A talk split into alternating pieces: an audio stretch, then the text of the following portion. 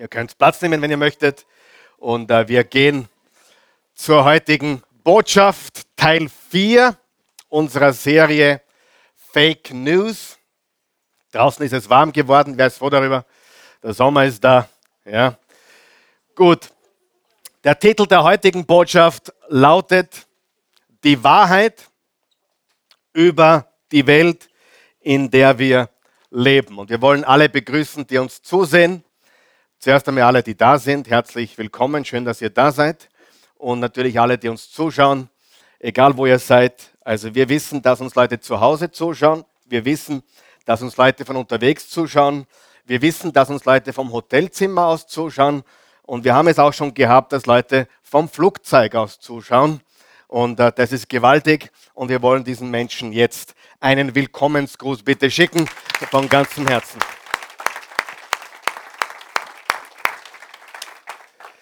Ja, was brauchen wir in unserer Welt? Wir brauchen Wahrheit, haben wir gesagt. Und wir haben drei Botschaften bis jetzt gehabt. Die erste Episode hat gelautet, was fehlt uns wirklich?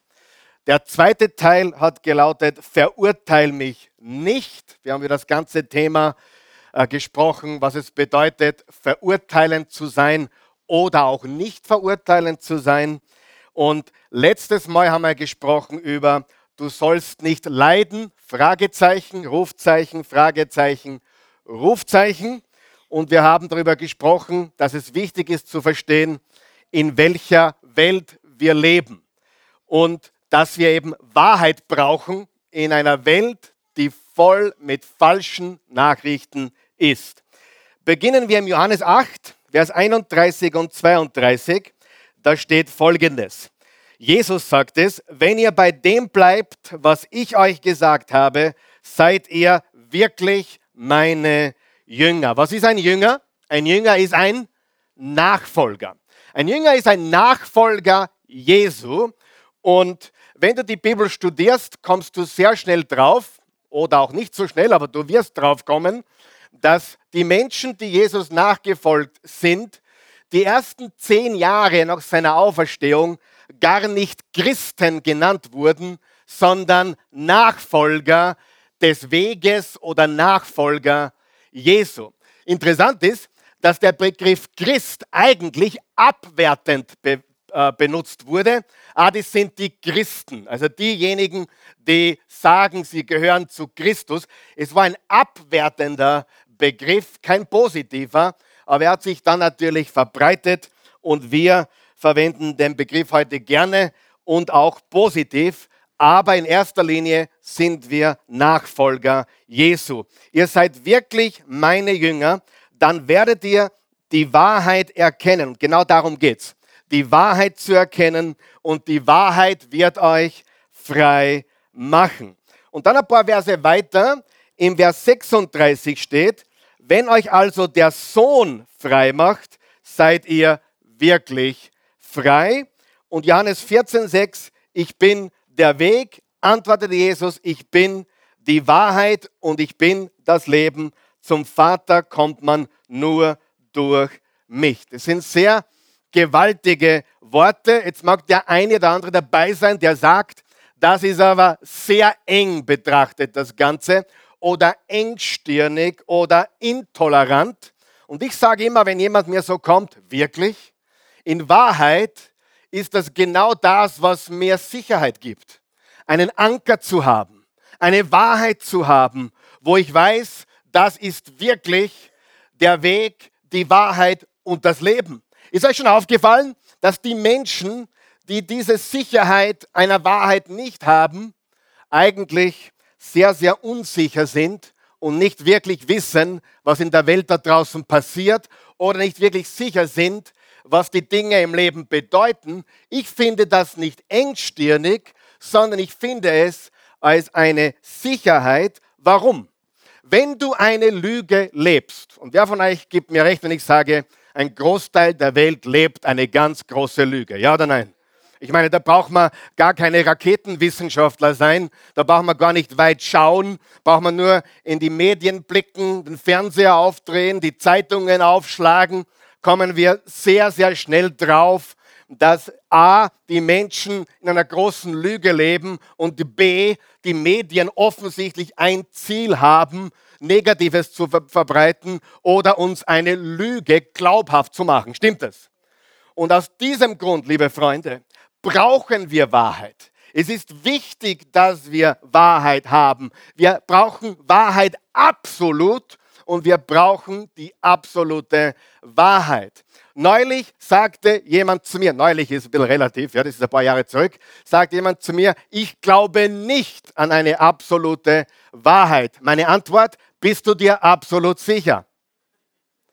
Und darauf konnte er nicht antworten, denn selbst die, die sagen, es gibt keine absolute Wahrheit, machen eine absolute Aussage. Und die absolute Aussage lautet, es gibt keine absolute Wahrheit. Und ich sage dir heute, es gibt eine absolute Wahrheit und die ist absolut wahr und sie hat sogar einen Namen. Und sein Name ist Jesus, der Sohn Gottes, der König der Könige, der Herr der Herren, der Name über alle Namen. Und Menschen machen laufend absolute Aussagen oder Behauptungen und verkleiden es dann in irgendeiner Toleranz. Es gibt eh nichts Absolutes, aber selbst das ist absolut gedacht und es gibt auch absolut falsch. Wer gibt mir da recht? Wer weiß, es gibt absolut falsch, absolut daneben und absolute Lügen genauso, wie es die absolute Wahrheit gibt. Hier in der Oase Church glauben wir nicht, dass wir besser sind wie andere Menschen. Wir glauben jedoch, dass Jesus uns befreit hat von aller Schuld und dass er die Wahrheit ist. Und diese Wahrheit wollen wir erkennen, weil wir wissen, dass Wahrheit uns frei macht und Lüge uns gefangen hält. Ich sage dir eines, die Prämisse eigentlich für diese Serie ist folgendes.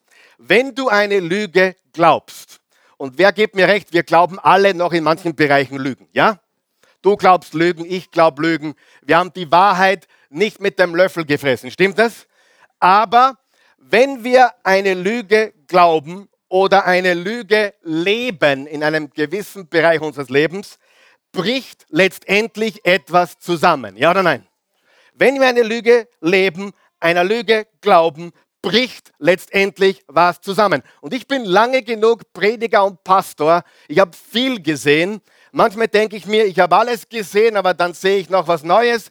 Aber sehr wenig würde mich überraschen oder enttäuschen oder verblüffen, wenn man das so lange macht. Ich habe Menschen beerdigt, die haben Selbstmord begangen. Ich habe Menschen, mehrere, nicht nur einen, sondern mehrere. Ich habe zerrüttete Ehen gesehen. Und ich kann dir eines sagen.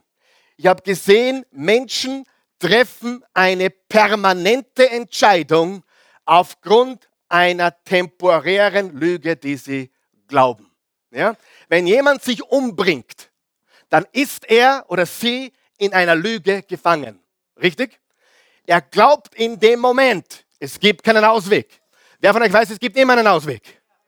Und in dem Moment, wo du Entscheidungen triffst, glaubst du einer Lüge und diese Lüge bricht in deinem Leben alles auseinander. Drum mein ganz wichtiger Tipp. Iss was Gescheites und schlaf dir aus. Ehrlich, ich meine das ehrlich. Treffe nie eine Entscheidung, die permanent ist, wenn du müde bist wenn du kaputt bist, wenn du einen 13-Stunden-Tag Schwerstarbeit geleistet hast. Schlaf darüber, iss was Gescheites, schlaf darüber und schau, wie du morgen darüber denkst. Amen. Ganz wichtig, weil ich habe es oft gesehen, dass Menschen aufgrund einer Lüge, die sie glauben, in dem Moment zumindest glauben, eine Entscheidung treffen, die ist nicht wieder rückgängig machbar. Und ich sage dir, ich habe viele Menschen mit Lügen leben gesehen. Und ich sage dir noch etwas. Der Teufel, so hat Jesus gesagt im Johannes 8, ist der Vater aller Lüge. Und wenn wir über den Teufel oder den Satan sprechen, muss uns eines klar sein. Ja, es gibt ihn wirklich. Er ist kein, kein Märchen, so wie der Weihnachtsmann. Äh, aber er braucht nicht in roter Unterhose oder dreizackiger Gabel daherkommen. Es reicht, wenn er uns Lügen einflüstert in unsere Ohren. Wer hat das schon erlebt? Lügen eingeflüstert in deine Ohren. Kennst du das? Du bist nicht gut genug, das schaffst du nicht, du bist wertlos, das hat keinen Sinn mehr, was soll das alles? Warum immer ich? All diese Lügen führen dazu, dass Menschen ihr Leben zerstören. Ehen werden zerstört, weil Eheleute glauben, es gibt keinen anderen Weg mehr außer die Scheidung. Und es gibt so viele verschiedene Szenarien, wo Menschen auf Lügen eine Entscheidung treffen und ihr Leben damit zerstören. Ja? Ganz wichtig. Und unser Schlüsselvers von letzter Woche, äh, also was wollte ich sagen? Hinter all den schlechten Entscheidungen, die Menschen treffen, sei es eine Sucht, sei es Alkohol, sei es Drogen, egal was es ist, hör mir jetzt gut zu, was ich sage. Hast, hast du angespitzt? Dahinter steckt immer eine vernichtende Lüge.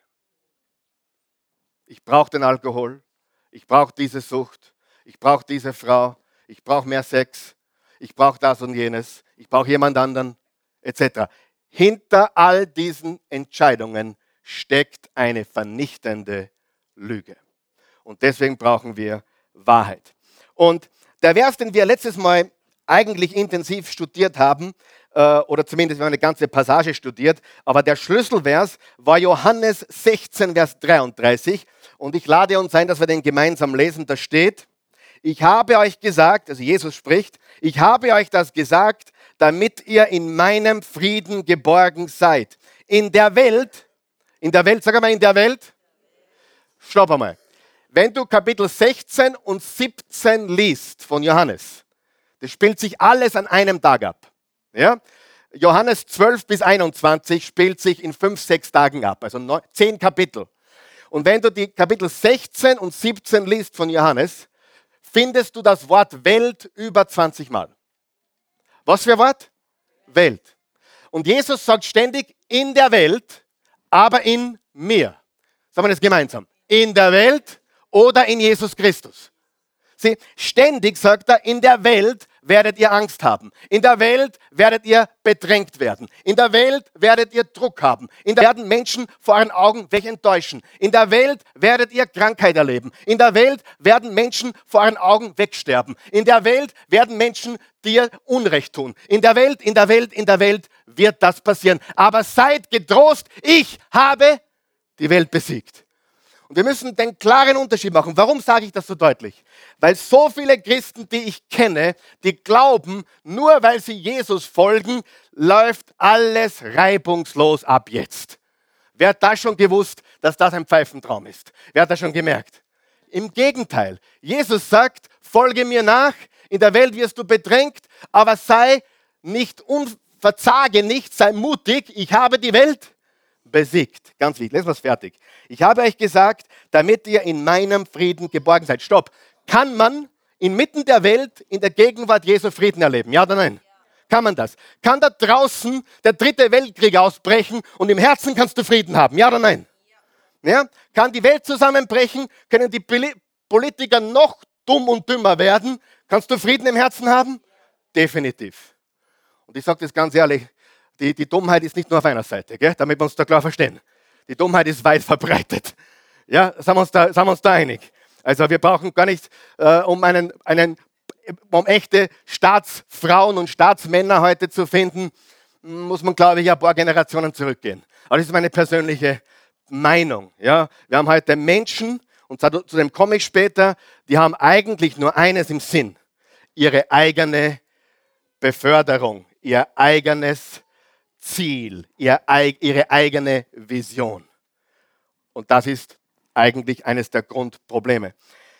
In der Welt wird man euch, auf euch Druck ausüben, aber verliert nicht den Mut, ich habe die Welt besiegt. Wer von euch hat irgendwann schon mal in dieser Welt, auf diesem Globus Druck erlebt? Nur ich, oder? Niemand. Du, die letzten fünf Jahre einmal Druck, Bedrängnis, Schwierigkeiten, Herausforderungen? Ja? Du auch? Wirklich? Du meinst, ich bin nicht alleine? Ich kann es nicht glauben. Und doch sind so viele Menschen überrascht, wenn man offen darüber redet, dass das Leben voll mit Herausforderungen ist. Und hat man ein Problem überwunden oder glaubt man es überwunden zu haben, was kommt als nächstes? Das nächste. Das ist das Leben. Und darum, ich muss immer lachen, wenn Menschen sagen, das sind meistens junge Leute, nicht falsch verstehen junge Leute, ja, aber das kann man eigentlich noch nicht so weitergeben, weil ihr es noch nicht erlebt habt. Aber die Wahrheit ist, naja, wenn ich das dann einmal erledigt habe, dann ist alles in Ordnung. Und dann kommst du, jetzt hast du das erlegt äh, oder erlegt oder erledigt und das nächste ist schon da, bevor das andere überhaupt erledigt ist. Weißt du, ich habe eines gemerkt. Ich brauche den Widerstand, damit ich besser fliegen kann. Wem geht es auch so? Es ist wirklich so, dass manchmal, wenn das Leben ein bisschen zu leicht ist, was ganz selten vorkommt, fühle ich mich unwohl. Ich brauche die Herausforderung. Ich muss überwinden. Ich muss siegen. Ich muss triumphieren. Ich brauche etwas, wo ich überwinden kann. Und Gott hat uns so gemacht. Das ist eine wunderbare, eine wunderbare Sache. Verliert nicht den Mut. Ich habe die Welt besiegt. Vergiss das nicht. Wenn du heute nach Hause gehst und Kapitel 16 und 17 von Johannes Evangelium liest, achte auf das Wort Welt, in der Welt, sagen wir das gemeinsam, in der Welt, aber in mir, in Christus. Und das musst du verstehen. In der Welt ist es hart, in Christus ist das Leben voller Frieden und Freude, trotz der Umstände, die du nicht verstehst oder die du im Moment nicht lösen kannst. Okay? Äh, der gleiche Vers in der neuen Genfer Übersetzung. Doch ihr braucht euch nicht zu fürchten, ich habe die Welt besiegt. Aber seid getrost, ich habe die Welt überwunden. Und wenn Schmerz oder Leid eine Verheißung ist, jetzt passt bitte gut auf. Jesus verspricht uns zwei Dinge. Hörst du mir gut zu? Jesus verspricht zwei Dinge. Sag einmal zwei Dinge. Zwei Dinge verspricht er uns. Das erste, was er verspricht, ist, in der Welt werdet ihr Probleme haben. Das verspricht er. Er sagt nicht, und solltet ihr einmal Schwierigkeiten haben. Nein, in der Welt wird man Druck auf euch ausüben. Sei nicht so überrascht, schau nicht so komisch, sondern nimm die Herausforderung an und lebe als Überwinder in Jesus. Halleluja.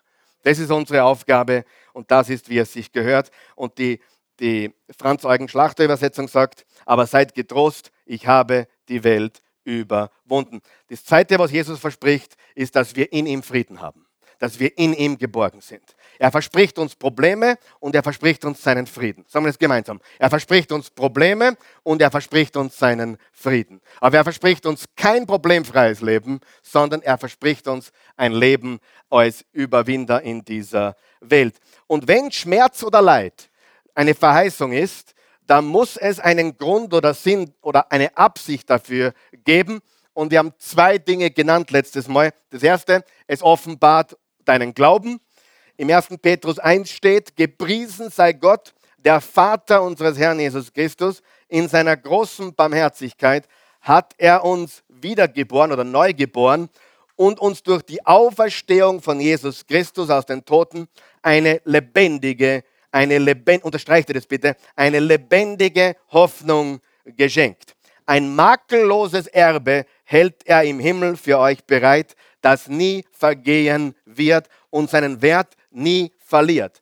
Deshalb jubelt ihr voller Freude. Was können wir tun? Wir können jubeln voller Freude. Warum? Weil wir keine Probleme haben oder weil wir drüber stehen und weil wir stärker sind. Deshalb jubelt ihr voller Freude, obwohl ihr jetzt eine Weile den unterschiedlichsten Prüfungen, unterstreicht ihr bitte, unterschiedlichsten Prüfungen ausgesetzt seid und manche Schwere durchmacht. Doch dadurch soll sich euer Glaube bewähren und es wird sich zeigen, dass er wertvoller ist als das vergängliche Gold, das ja auch durch Feuer geprüft wird. Denn wenn Jesus Christus sich offenbart, wird auch die Echtheit, unterstreicht ihr, die Echtheit eures Glaubens sichtbar werden und euch Lob, Ehre und Herrlichkeit einbringen. Ein bisschen Geschichte zu diesem Vers, okay? Ein bisschen Bibelgeschichte, ist das okay? Es steht hier, dass sie unterschiedlichsten Prüfungen ausgesetzt sind und manches Schwere durchmachen müssen. Äh, Im Kontext hat es bedeutet, dass Nero, der bösartige Kaiser des römischen Reiches, der war wirklich perfide, pervers, böse bis in die Knochen. Und der hat sich einen Spaß daraus gemacht, äh, Christen äh, umzubringen. Aber nicht nur so einfach erhängen oder köpfen, das hat er auch gemacht. Aber er hat zum Beispiel äh, Partys veranstaltet und hat Christen in Tierhäute eingewickelt und hat dann die Hunde, die Tage nichts gegessen haben, äh, auf sie losgehetzt. Und die Hunde damals waren nicht so wie heute äh, der Strolchi oder der, wie sie alle heißen, das waren wilde Hunde. Damals halte man nicht unbedingt Hunde als Haustiere, nicht so wie heute, nicht so gängig zumindest. Oder was er noch gerne gemacht hat, war, er hat Partys veranstaltet, hat sich in seinen Garten gelegt und hat Christen vorher in Wachs eingetaucht oder mit Wachs übergossen und hat sie dann als lebendige Fackeln äh, angezündet. Davon redet Petrus hier. Das war die damalige Zeit im ersten Jahrhundert. Und Petrus sagt, hey, ihr seid unterschiedlichsten Prüfungen ausgesetzt und ihr werdet manches Schwere durchmachen.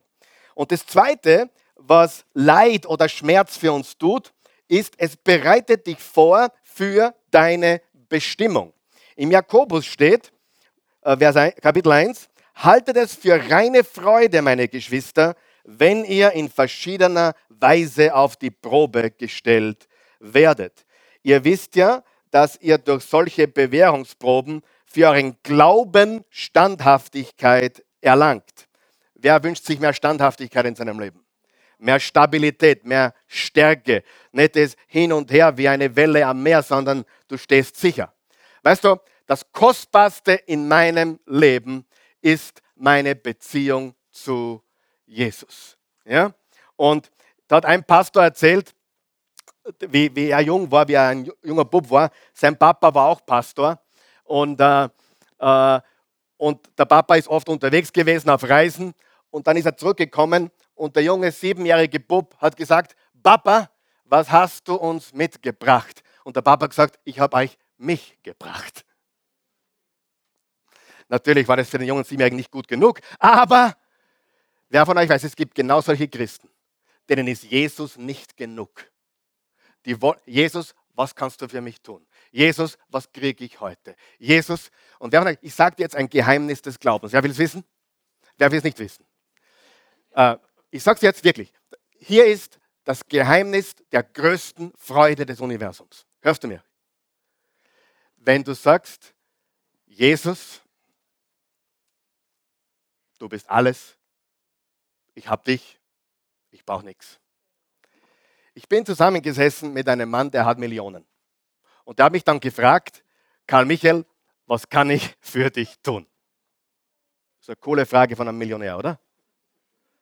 Nur wenn du gescheit bist, weißt du, dass du in dem Moment nur eines sagst. Es ist mir Ehre genug, mit ihnen zusammensitzen zu dürfen. Und ich sage dir, wenn du verstanden hast, es ist Ehre und Segen genug, Jesus zu haben, dann bist du angekommen. Und solange du glaubst, naja, was nimmt man der Jesus denn mit? Was hat man denn der Papa nach Hause gebracht? Das sind Christen, die beim ersten Gegenwind pup, umfallen. Stimmt es? Das, was ich jetzt gesagt habe, die letzten zwei Minuten, ist das Wichtigste für deinen Glauben. Weil in dem Moment, wo du sagst, ich brauche kein Geschenk, Jesus, du bist Geschenk genug. Ich brauche kein Geschenk vom Papa, der Papa ist genug. Ich brauche kein Geschenk von der Mama, die Mama ist genug. Du bist angekommen und die Freude kennt keine Grenzen. Amen. Habt ihr es verstanden? Das ist sehr, sehr, sehr, sehr, sehr, sehr, sehr, sehr, sehr wichtig. Sehr, sehr wichtig. Jakobusbrief, Kapitel 1, Vers 2 bis 4. Haltet es für reine Freude, meine Geschwister, wenn ihr in verschiedener Weise auf die Probe gestellt werdet. Ihr wisst ja, dass ihr durch solche Bewährungsproben für einen Glauben Standhaftigkeit erlangt. Die Standhaftigkeit wiederum bringt das Werk zum Ziel.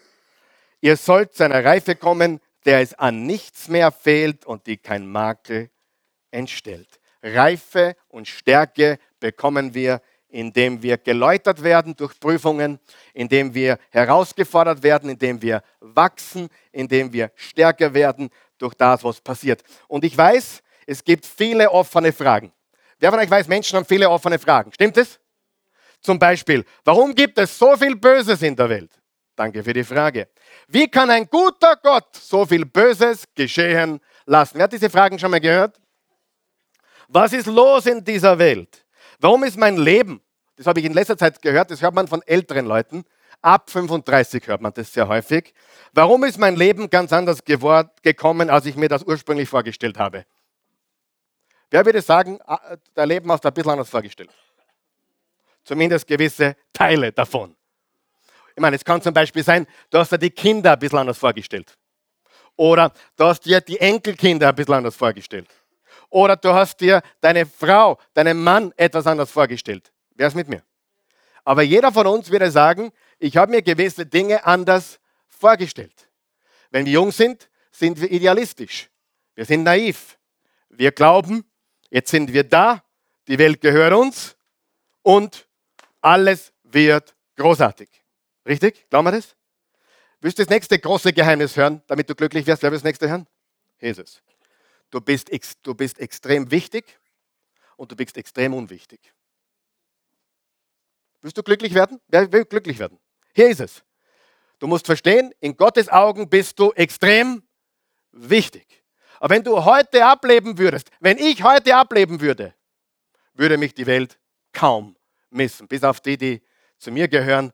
Aber die Welt geht ohne mich weiter. Stimmt das? Das heißt, zu verstehen, ja, ich weiß, wir leben in einer Zeit, wo jeder glaubt, er ist ein Superstar. Und jeder ist so wichtig. Und jeder ist so toll. Und jeder ist so groß. Und dann machen Menschen in meinem Alter noch den Kapitalfehler, dass wir den jungen Leuten einreden, wie großartig sie sind. Sind sie wertvoll? Sind sie gelebt? Definitiv. Aber, habe ich recht oder habe ich nicht recht? Ich sage dir die Wahrheit. Wir müssen aufpassen, dass wir den Leuten der nächsten Generation zu sehr sagen, wie toll sie sind. Ja? Was kommt daraus? Wir sollten sie lieben, wir sollten sie ermutigen, wir sollten sie aber korrigieren und warnen und zurechtweisen. Amen. Die brauchen Wahrheit, sie brauchen Richtlinien. Und deswegen, wie bin ich darauf abgekommen? Keine Ahnung, ist ja wurscht, aber es hat gut getan, oder? Warum gibt es so viel Enttäuschung, Schmerz und Leid etc. in unserer Welt? Wo ist und wo war Gott, als das passiert ist? Solche Fragen. Und ich möchte jetzt einen Kurzüberblick geben über die ganze Geschichte. Ein kurzer Überblick. Seid ihr bereit? Bibelstudium 101. 101. Die Geschichte im Kurzüberblick von A wie Anfang bis Z wie Zukunft das könntest du dir merken, oder? So, jetzt ist was ganz Wichtiges zu verstehen. Ich kenne die meisten, na, nicht, die Hälfte von euch kenne ich persönlich, die andere Hälfte nicht so ganz genau. Ich versuche mir die Namen zu merken, aber ich sage, ich weiß eines über dich. Ich weiß, dass jeder von uns hier in diesem Raum und auch die, die uns zuschauen, ich weiß eines hundertprozentig sicher, du hast Schmerzen. Richtig? Ja oder nein? Du hast Schmerzen. Und wenn du sagst, na, das stimmt nicht, dann, dann bitte hör auf, dich anzulügen. Nein, wir leben mit einem Grad von Schmerzen. Bei manchen ist der Grad ein bisschen höher, bei manchen ein bisschen niedriger, aber wir haben Schmerzen. Wie viele von uns? Alle von uns. So, und das, was ich heute sage, wird deinen Schmerz wahrscheinlich nicht lindern. Nein, ich kann deinen Schmerz nicht wegnehmen und ich kann auch deine Situation nicht ändern. Aber ich kann dir Kontext geben. Wer hat schon gemerkt, wenn man einen Grund dafür hat oder erkennt, lässt sich leichter leben. Ja oder nein? Man denke mal drüber nach. Frauen tragen Stöckelschuhe 10 cm hoch. Das kann nicht bequem sein. Das kann nicht gesund sein aber es schaut gut aus, richtig? Und weil wir einen Grund dafür haben, das schaut so cool aus, wenn ich 10 cm größer bin. Und die Männer taugt es ja auch, oder? Nur da drüben einen, ja? Aber wenn du, warum? Ich war am Freitag, was Freitag, Samstag, ich weiß nicht, wann was ist, aber am Freitag war ich bei einer, bei einer kleinen Veranstaltung, ist mir aufgefallen, da sind die, die Damen sehr gut gekleidet gewesen, haben alle wunderschön ausgeschaut, hatten hohe Absätze und Stockelschuhe. Und da war eine Frau, die ist mir aufgefallen, die hat dann, wie es da nicht gesehen worden ist oder geglaubt hat, sie wird gar nicht gesehen, hat die Stöckelschuhe ausgezogen und ist barfuß gegangen. Da habe ich mir gedacht, super. Sie, genau das beweist, genau darüber wollte ich heute predigen. Das ist super Illustration. Sie, warum? wenn wir einen Grund für Leiden haben oder erkennen, hört sie mich? Seid sie noch da?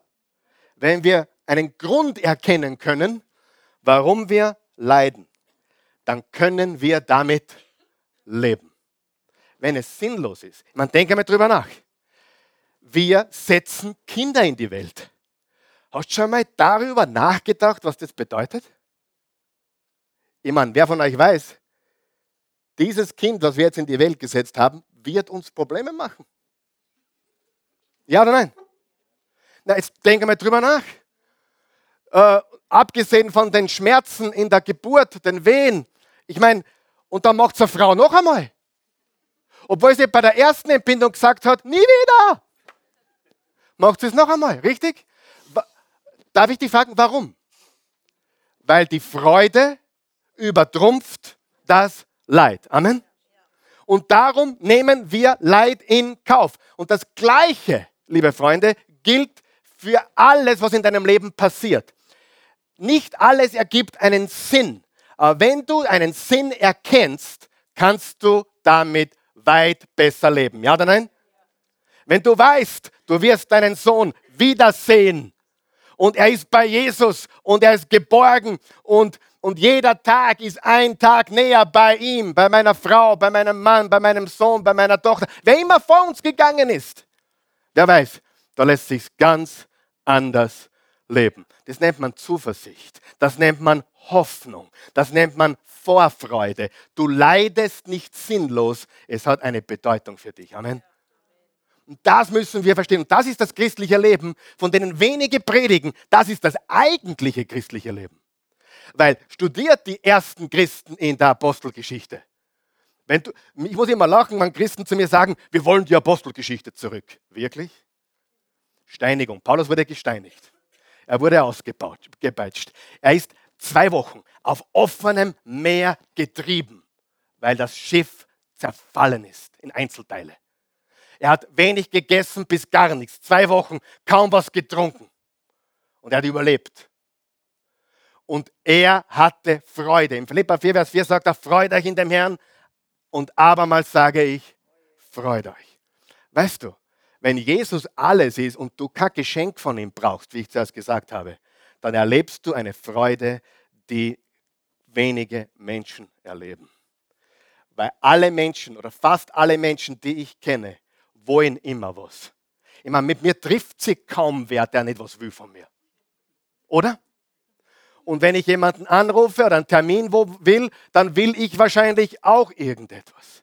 Aber wenn wir auf die Basis kommen, Jesus, ich will dich und nicht das, was du mir gibst, ich will dich, dann bist du angekommen in einer Art und Weise, das kannst du dir nicht vorstellen. Seid ihr wach heute? Und das ist die Freude ohne Grenzen. Ja? Und ich kann das ganz ehrlich sagen, ich habe Jesus und Jesus ist alles, was ich brauche. Er ist mein Ein und alles. So, jetzt kommt ein Satz, bitte, den wiederhole ich jetzt dreimal dreimal. Der sollte auf der Outline stehen, nur ich habe ihn ver versemmelt. Ja, ich habe ihn vergessen. Ich habe ihn ausgelassen. Aber dann beim nochmal Lesen der Botschaft, bevor ich reingekommen bin, habe ich gesagt, der, der, der muss auf die Outline. Hier ist er. Jetzt hör, hör auf die Worte. Als Jesus Nachfolger liegt das Beste vor dir. Als Jesus Nachfolger liegt das Beste vor dir. Darf ich fragen, wer das glaubt? Als Jesus-Nachfolger liegt das Beste vor dir. Das heißt, egal was du gerade erlebst oder durchmachst, das Beste liegt vor dir. Jetzt pass auf. Was ist jetzt, wenn du nicht glaubst, wenn du Gottes, Gott und seinen Sohn nicht in deinem Leben hast? Gute Frage. Was soll ich sagen? Mach weiter Party, geh fort, sauf dich an. But that's all the nice life you'll have. Und jetzt ehrlich, weißt du, warum Menschen Vergnügungen suchen aller Art? Weil sie spüren, das ist das Beste, was ich habe. In der Arbeit bin ich depressiv, gehe heim, bin ich nur depressiver. Was machen sie? Wochenende. Jetzt, jetzt, lass, jetzt entscheide du, Wochenende oder Jesus? Freitag, Samstag, Sonntag, Wochenende, Party, trinken, fortgehen, Highlife. Und wer von euch kennt diese Leute, die vom Highlife runterkommen und in den Spiegel schauen und es ist ein Trauergesicht, ja? Zu mir hat mir jemand gesagt, du, alle da draußen glauben, ich bin immer gut drauf. Alle glauben es. Wenn ich allein im Hotelzimmer bin und in den Spiegel schaue, bin ich der armseligste Mensch, den es gibt. So, und für uns Christen ist es genau andersrum. Das Beste liegt vor uns. Ja, wir leiden, genauso wie alle anderen Menschen. Ja, wir haben Schwierigkeiten, genau wie alle Menschen. Aber das Beste liegt vor uns. Und was ist das Schlimmste, was dir passieren kann? Könntest du sterben heute, morgen, übermorgen? Ist das schlimm? Vielleicht für deine Frau ist es schlimm oder deinen Mann, deine Kinder vielleicht, ja, ist schlimm. Deine Eltern vielleicht. Aber ist es schlimm für dich? Nein. Und die Botschaft des Evangeliums als Jesus-Nachfolger liegt das Beste vor dir. So, jetzt gebe ich dir drei Punkte, die hätten letzten Sonntag schon eigentlich kommen sollen, aber da ist dann wieder die Zeit uns davon gelaufen. Und darum kommen sie heute. Und zwar ein kurzer Überblick über die Geschichte von A bis Z. A wie Anfang, Z wie Zukunft. Und das ist vereinfacht. Ich, ich, ich bin jetzt nicht gekommen heute, dass ich euch die ganze komplette Theologie darlege, von der Erschaffung der Welt bis zum Ende der Welt. Aber ich will es versuchen, in 10 bis 15 Minuten so einfach und verständlich zu machen, in welcher Welt leben wir eigentlich? So, und da müssen wir zurückgehen an den Anfang. Der Anfang, Genesis 1, im Anfang schuf Gott Himmel und Erde. Wer glaubt es? So, zu mir sagt jemand, ich bin Wissenschaftler. Sage ich, ich habe nichts gegen die Wissenschaft. Ich liebe Wissenschaft. Ich liebe Wissenschaft. Weil die Wissenschaft hat immer im Nachhinein dann bestätigt, was in der Bibel bereits steht. Die Wissenschaft ist der Bibelfreund, wenn man es ernst nimmt, nicht Gegner. Also ich kenne Wissenschaftler, Doktoren, äh, Mediziner, die haben so viel gesehen, dass sie gesagt haben, es kann nur einen Gott geben. Anders gibt es das nicht. Das ist der ehrliche Schluss. Im Anfang schuf Gott Himmel und Erde, dann in Vers 26, dann sprach Gott, lasst uns Menschen machen, als Abbild von uns, uns ähnlich. Sie sollen über die Fische im Meer herrschen, über die Vögel am Himmel und über die Landtiere, über die ganze Erde und alles, was auf ihr kriecht. Da schuf Gott den Menschen aus seinem Bild, als ein Ebenbild schuf er ihn, er schuf sie männlich und weiblich. Halleluja! Männlich und weiblich, Halleluja! Das war lustig, ja. Wer sagt uns, wer ist auch froh, dass es männlich und weiblich gibt? Uh, Hans Schröder, das weiß ich, weiß, du bist froh darüber. Ich bin sehr froh darüber. Männlich und weiblich. Wer ist 28? Schaut's nicht zu ernst. Gott segnete sie dann und sagte zu ihnen, seid fruchtbar und vermehret euch. Übrigens, laut jüdischem Gesetz ist das das erste Gebot von 613.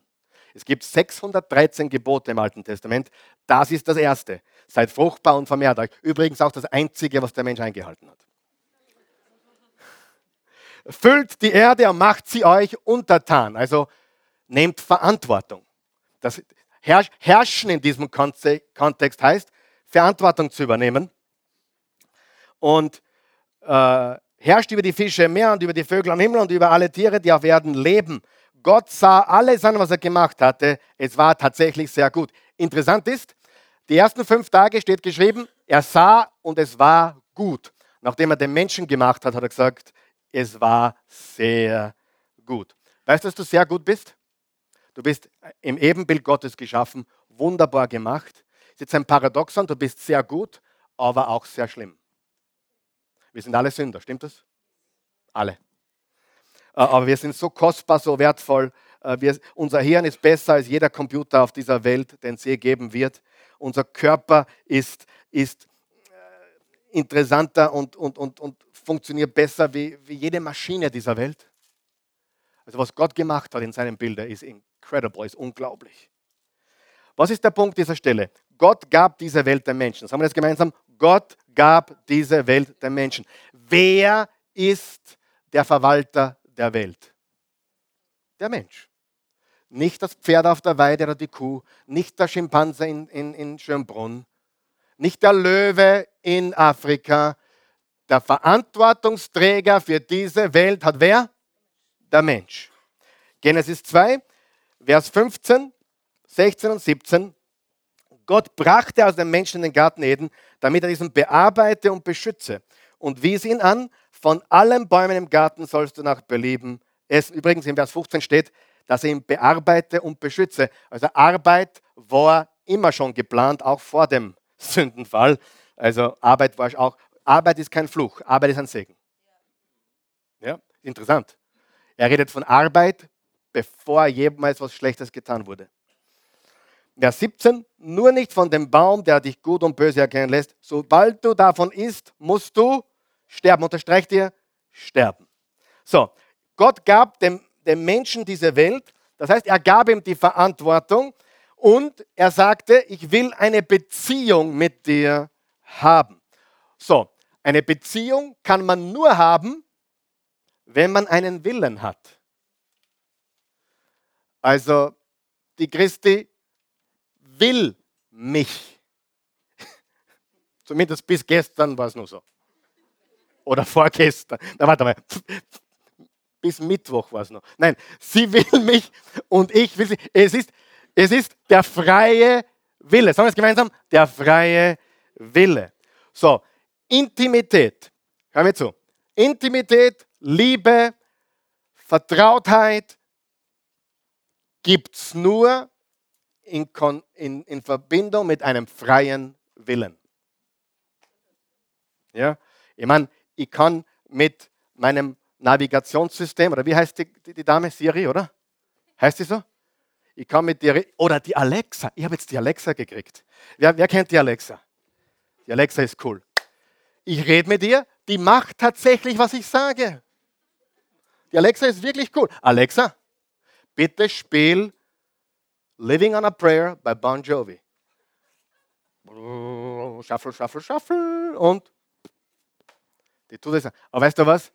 Ich habe mit Alexa keine intime Beziehung. Und sie macht nicht alles, was ich sage, sondern sie ist programmiert. So, hat Gott Roboter erschaffen oder Menschen mit einem freien Willen? Menschen mit einem freien Willen. Und das ist die Sache. Und nur da gibt es echte Liebe und äh, Geborgenheit und die Freiheit der Wahl, die Gott uns gegeben hat. Liebe kann nicht erzwungen werden. Die Menschen treffen Entscheidungen. Und du sagst, naja, das ist Genesis 1 und 2, das ist biblischer Schöpfungsbericht. Come on. Du bist genauso. Du machst Kinder und dann führen sie sich auf, wie, wie wenn sie die gar nicht kennen später. Ja? Ja oder nein? Oder, ich meine, das Risiko ist groß, oder? Das Kind kann Mist bauen. Dem Kind kann was passieren. Das Kind kann Drogen nehmen oder beginnen Alkohol zu trinken. Oder kann das passieren? Sieh, und trotzdem tun wir es. Warum hat Gott das getan? Weil es wir auch tun. Wir sind geschaffen in seinem Bilde. Wenn du einen Teddybären willst, gehst du zum Toys R Us und kaufst einen Teddybär. Dann kannst du den kudeln und nuckeln und der redet nicht zurück, super. Das ist auch der Grund, warum Menschen Hunde so lieben. Und manche Katzen. Warum? Der Hund ist einfacher wie ein Kind, ja oder nein? Traurig aber wahr, oder? Der Hund, der liebt dich an guten Tagen, schlechten Tagen. Der Hund glaubt, du bist das Beste, seit es geschnittenes Brot gibt oder warme Semmeln. Äh, der Hund glaubt, du bist Gott. Die Katze glaubt, sie ist Gott. Big difference. Oder stimmt's? So, aber warum? Weil Kinder, Menschen im Ebenbild sind einfach eine Gefahr. Ja? Und trotzdem tun wir es. So, die, die, die einzige Lösung, damit es in dieser Welt wieder anders zugeht. Wollt ihr es wissen? Die einzige Lösung. Jedem den freien Willen wegnehmen. Viel Glück. Geht es? Und da, also der Anfang und dann kam der Sturz des Menschen. Er rebellierte gegen Gott. Du sagst, ist das eine Bibelgeschichte oder ist das Geschichte? Das ist die Wahrheit. So ist passiert. Und jetzt kommen wir vom der Anfang in das Jetzt. Wir leben nämlich, wann leben wir? Jetzt. Schauen wir uns das jetzt an. Wir haben Versuchungen, wir haben Herausforderungen, wir haben Enttäuschungen. Im 2. Korinther 4, Vers 4 lüftet Paulus das Geheimnis. Er sagt, wenn die gute Botschaft, die wir verkünden, für jemanden wie hinter einem Schleier erscheint, zeigt das nur, dass er verloren ist. Hast du schon mal mit Menschen gesprochen über Jesus? Und egal, wie du das verbockt hast, du warst richtig gut, du hast das super erklärt, die haben es nicht verstanden. Schon mal passiert? Die sind verblendet, die sind mit Blindheit geschlagen. Und jetzt kommt die Antwort. Der Satan, der Gott dieser Welt, hat die Gedanken der Ungläubigen so verblendet, dass sie das herrliche Licht der Botschaft nicht wahrnehmen können. Damit bleibt ihnen unsere Botschaft über die Herrlichkeit von Christus, der das Ebenbild Gottes ist, unverständlich. Wer hat sie verblendet? Satan, Beistrich, der Gott dieser Welt. Was ist passiert? Adam und Eva haben die Sache verspielt und die Schlange, Satan, wurde der Gott dieses Weltsystems. Du sagst, naja, erklär. Muss ich wirklich erklären? Hast, lebst du jetzt? Hast du den Fernseher aufgedreht? Hast du die Zeitung gelesen? Wer regiert? Frage, wird Gottes Wille getan? Wird Gottes Wille überhaupt gesucht? Wer hat das Sagen in dieser Welt? Die Systeme. Von wem werden die Systeme regiert? Von Gott? Nein. Wer ist Herrscher über das Politiksystem oder das Banksystem? Satan, der Gott dieses Weltsystems. So, so ist es. Und das ist die Sündennatur des Menschen. Im Epheser 2, Vers 3 bis 5 steht, wir, haben, wir alle haben früher so gelebt und uns von den Leidenschaften und Begierden unserer alten Natur beherrschen lassen. Wir alle, auch die wir glauben. Wir wurden mit dieser Natur geboren. Du sagst, na, wir wurden mit einer bösen Natur geboren? Ja. Wer von euch hat eurem Baby beibringen müssen, äh, nicht zu schreien und nicht zu pitzeln? Wer hat euren Kindern beibringen müssen, so zu werden wie der Vater? Niemand. Die kommen so heraus. Wer weiß, Babys sind egoistisch. Also unsere Babys äh, waren anders, die sind in der Nacht in, ihrem, in ihrer Windel gelegen, voll mit Kacke, waren hungrig und dann haben sie sich gedacht, na, Mama und Papa schlafen gerade, ich lasse sie schlafen bis in der Früh, die sollen sich ausschlafen zuerst. Ja oder nein? Nein. Nein, die Welt dreht sich um mich, richtig? Um mich. Wir wurden mit dieser Natur geboren. Wer? Die bösen Menschen oder wir alle? Alle. Und waren Gottes Zorn ausgeliefert und alle anderen Menschen auch. Doch Gott ist so barmherzig und liebte uns so sehr, dass er uns, die wir durch unsere Sünden tot waren, mit Christus neues Leben schenkte, als er ihn von den Toten auferweckte. So, ich möchte dir halt eine neue Definition von Sünde geben. Also keine neue, aber eine, eine vielleicht, was du noch nie gehört hast. Ich habe hab immer gesagt, Sünde ist Zielverfehlung, das Ziel zu verfehlen. Ich habe jetzt was Neues. Wer weiß, was im Vater unser steht? Dein Wille geschehe. Was? Wem sein Wille? Dein Wille. Was ist Sünde? Mein Wille geschehe. Das ist Sünde. So, jetzt könnten wir uns über jede beliebige Sünde unterhalten. Was ist eine Sünde zum Beispiel? Wisst ihr, was Sünde ist? So gar nicht. Lügen. Wenn jemand lügt, wem sucht dieser Mensch einen Vorteil? Sich selbst. Okay. Was ist noch eine Sünde? Stehlen. Wenn jemand stiehlt, wessen Vorteil sucht dieser Mensch? Okay, nächste Sünde. Wenn jemand maßlos übertreibt, wessen Vorteil sucht er? Seinen eigenen. Wenn jemand Ehebruch begeht, wessen Vorteil oder Vergnügen sucht dieser Mensch? Der eigene. So, könnte man jetzt 100 Sünden durchgehen und ist immer dasselbe Ergebnis. Der Mensch sündigt, weil er seinen eigenen Willen befriedigen will. So, stimmt es? Ganz sicher. Und niemand von uns braucht den Kindern das beibringen, egoistisch zu sein. Niemand braucht den Kindern beizubringen, zu streiten. Das machen sie von selbst. Und die Bibel sagt, Sünde führt zum Tod. Und wir sind alle im Prozess des Sterbens. Im Römer 6, Vers 23 steht, der Lohn der Sünde ist der Tod und das Geschenk Gottes ist ewiges Leben in Christus Jesus. So, wenn du Folgendes jetzt verstehst, dann verstehst du die Welt, in der wir leben. Jeder lebende Mensch auf diesem Globus, ich weiß, jetzt kommen einige, die werden mich jetzt dann beballern, ich weiß es, aber das macht mir nichts. Aber jeder lebende Mensch auf diesem Globus, du inklusive und ich inklusive, ist im innersten Kern Egoist. Ist es dann ein Wunder, dass wir so viel Leid in der Welt haben? Oder anders gesagt, verletzte Menschen verletzen Menschen. Die eine Seite baut Mist, die andere Seite freut sich drüber. Na, wer ist jetzt besser? Ha? Wir müssen das ganz klar verstehen. Wir versuchen, den Himmel auf Erden zu schaffen und es funktioniert nicht. Warum funktioniert es nicht? We are the world. Lass uns die Wale retten. Warum funktioniert es nicht? Im Großen.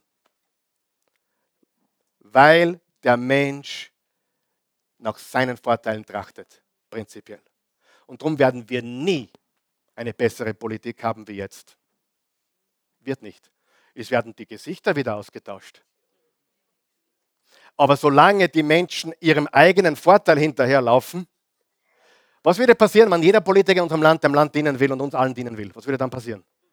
Dann hätten wir, du sollst den Nächsten lieben wie dich selbst und dann hätten wir den Himmel auf Erden. Das wird nicht passieren. Glaubt man das? Und daher erwarte nicht, dass sich was ändert, weil das Herz des Menschen verdorben ist. Okay? Also wir haben den Anfang, wir haben das Jetzt und wir haben die Zukunft. Dein Reich komme, hat Jesus gebetet, dein Wille geschehe. 2. Korinther 4, darum werden wir nicht müde, sondern wenn auch unser äußerer Mensch verfällt, so wird doch der innere von Tag zu Tag erneuert. Denn unsere Bedrängnis, die zeitlich und leicht ist, schafft eine ewige und über alle Maßen gewichtige Herrlichkeit. Uns, die wir nicht sehen auf das Sichtbare, sondern auf das Unsichtbare. Denn das, was sichtbar ist, das ist zeitlich. Was aber unsichtbar ist, das ist ewig. Wir haben jetzt gelernt vom Anfang, Gott schuf Himmel und Erde und gab dem Menschen die Verantwortung. Der Mensch ist ganz tief gefallen. Er ist in seiner Sünde und seiner Sündennatur äh, verstrickt und er hat Jesus gesandt, um unser Erlöser zu sein. Und wenn wir an ihn glauben, dann haben wir eine Zukunft, die auf uns wartet. Aber diese Zukunft ist nicht hier und jetzt, die ist in der Zukunft. Und diese Welt, ich wurde vor ein paar Tagen gefragt, was wird sich in den zehn, nächsten zehn Jahren ändern? Was die Antwort ist? Grundlegend nichts.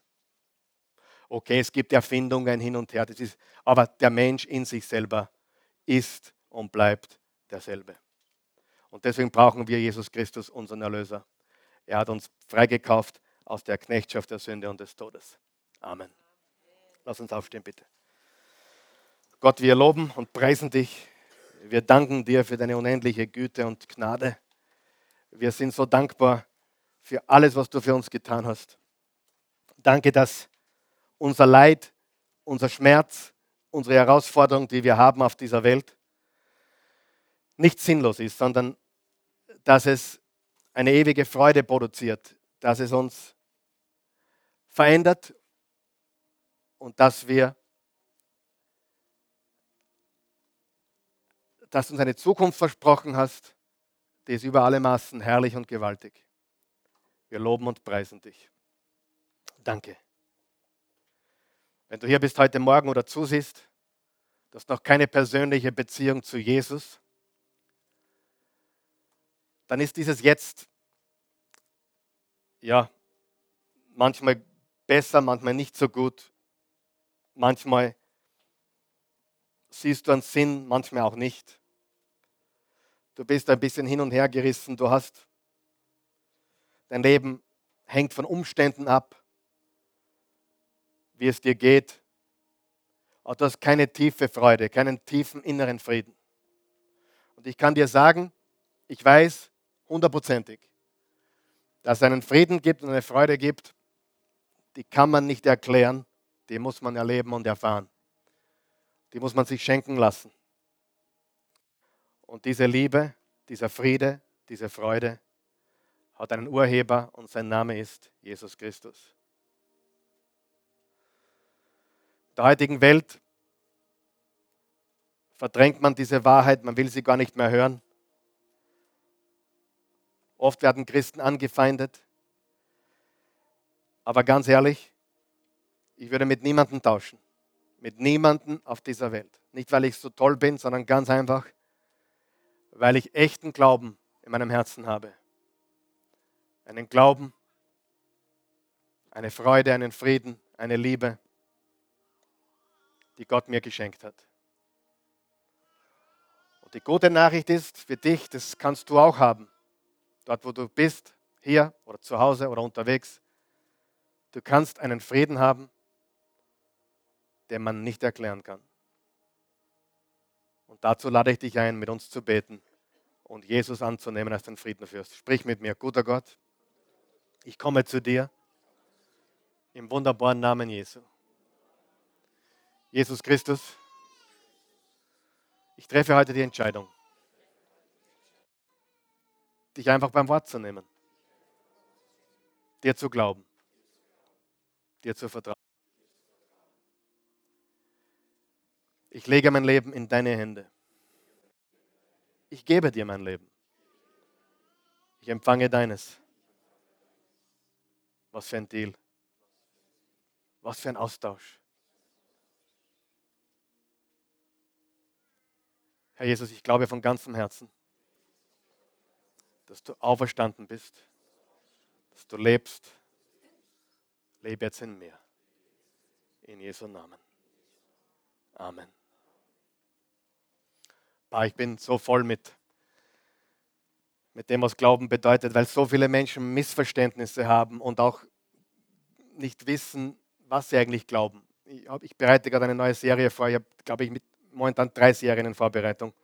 Aber eine, die ich vorbereite gerade, lautet Glaube oder Glauben. Ich möchte dir was sagen. In diesem, was glaubst du heute? Der, was glaubst du? Du glaubst das, was du erklären kannst, oder? Und weißt du was? Unser Glaube an Jesus ist genau das Gleiche. Was ist, wenn ich dir sagen würde, nirgendwo in der Bibel steht, glaub ganz einfach. Nein. Die, die ersten Jünger haben geglaubt, warum? Weil sie es gesehen haben. Bingo.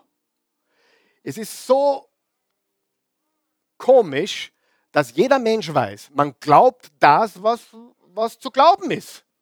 Aber im Christentum oder im Glauben, man glaubt einfach. Nein. Ich glaube an Fakten. Nur an Fakten. Nur. Ich glaube Geschichte. Und das ist auch der Grund, warum Menschen sich heute taufen lassen. Weil sie glauben, dass Jesus für sie gestorben ist, begraben wurde und auferstanden ist. Und dass das die Geschichtsbücher der Welt definiert hat, bis heute. Weißt du, ich war auch lange so ein Prediger, glaub ganz einfach. Heute weiß ich, warum ich glaube. Ich habe meine Hausaufgaben gemacht. Ich glaube an Wahrheit, ich glaube an Fakten, ich glaube an Geschichte. Und das ist der Glauben, den wir verbreiten wollen. Und wenn du Menschen siehst oder kennst, die ihren Glauben verloren haben, ist es deswegen, weil sie nie den echten gehabt haben. Wenn du echten Glauben hast, dann kannst du nicht verlieren. Warum? Weil er eine, eine Grundlage hat, eine Basis hat.